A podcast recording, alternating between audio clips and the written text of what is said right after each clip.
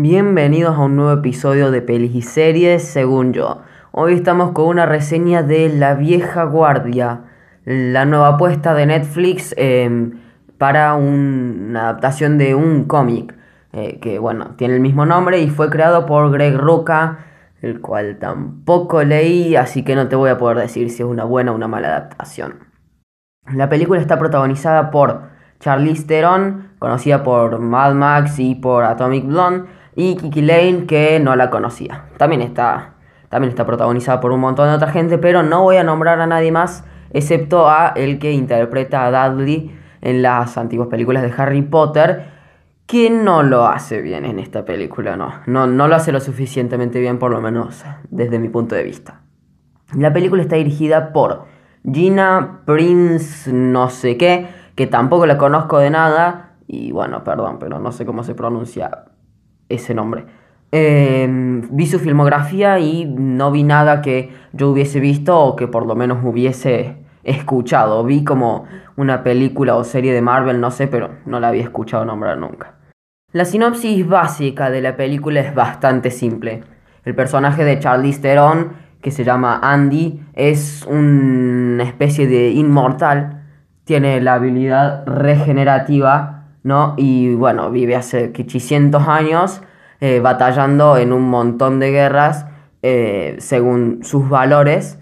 Y bueno, está bastante jodida la verdad porque está harta de, de, no morir nunca, de que todos sus seres queridos se mueren y bueno, de que cree que sus esfuerzos no valieron de nada porque la humanidad se sigue yendo a la mierda y el mundo no mejora.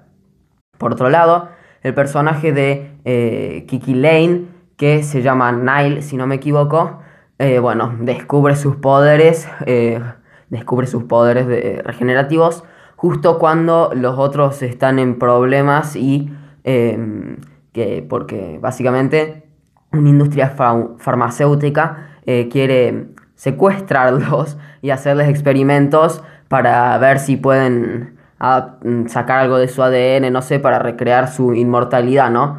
Entonces, básicamente, el grupo de Andy, porque bueno, son, son cuatro si no me equivoco, eh, debe eh, reclutar a Nile, porque bueno, básicamente son ellos contra el mundo, y eh, deben, bueno, deshacerse de esta, esta empresa, o por lo menos, no sé, huir, esconderse.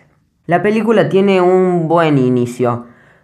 Es una película de acción, pero no tiene tanta acción o no tanta acción como yo esperaba, por lo menos. Eh, eso sí, la acción que tiene está muy buen coreografiada y hablando de la acción, los efectos especiales eh, usados para, para recrear, o sea, o sea para, para hacer los efectos de eh, la regeneración están muy bien hechos, por lo menos muchísimo mejor de lo que yo me esperaba por una producción de Netflix. Y se nota que toda la plata que tenían la usaron en eso y no en otro lado. Que bueno, eso ya es discutible, pero bueno, por ese lado está bastante bien. Y no puedo dejar pasar hablando de las escenas de acción. Porque qué forro el que elegía la música para la película. Porque bueno, la música ya sabemos que es subjetiva y que a vos te puede gustar tal música y a mí no. Pero yo creo que nadie me puede discutir que hay algunas escenas de acción en las que la música que ponen es totalmente anticlimática. Te ponen una eh, canción como de mezcla entre trap y techno, qué sé yo, en una pelea. Y es como, bro, no es lo que estoy acostumbrado, me saca, me desconcentra un poquito. Pero bueno, es lo que tiene. Esta película es bastante diferente a Extraction, que es la película con la que yo la estaba comparando durante casi toda la película. Que bueno, si me preguntas a mí, Extraction le pasa el trapo a esta. Y se lo pasa dos veces además.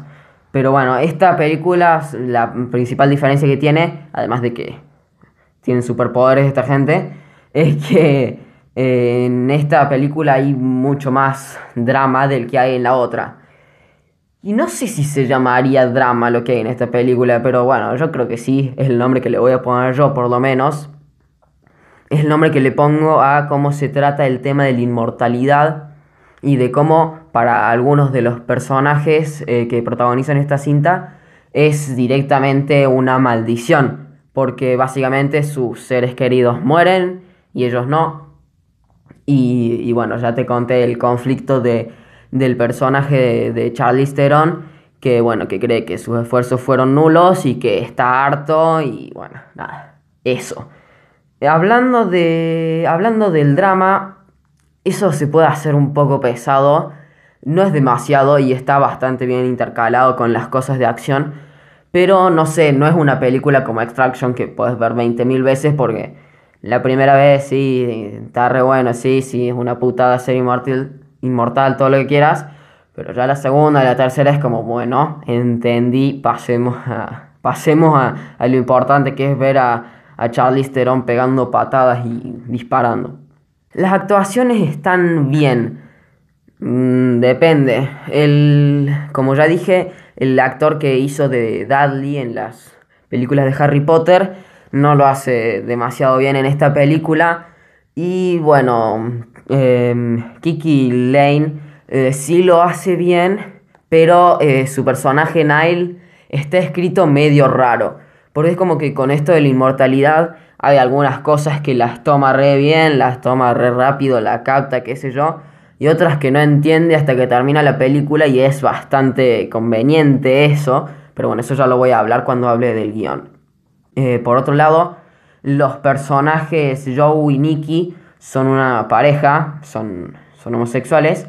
y eso es todo lo que tienen para darte. Al parecer, porque en la película cada 20 minutos te remarcan que son pareja, pero no hacen nada más. Y bueno, nada, es, lo que hay.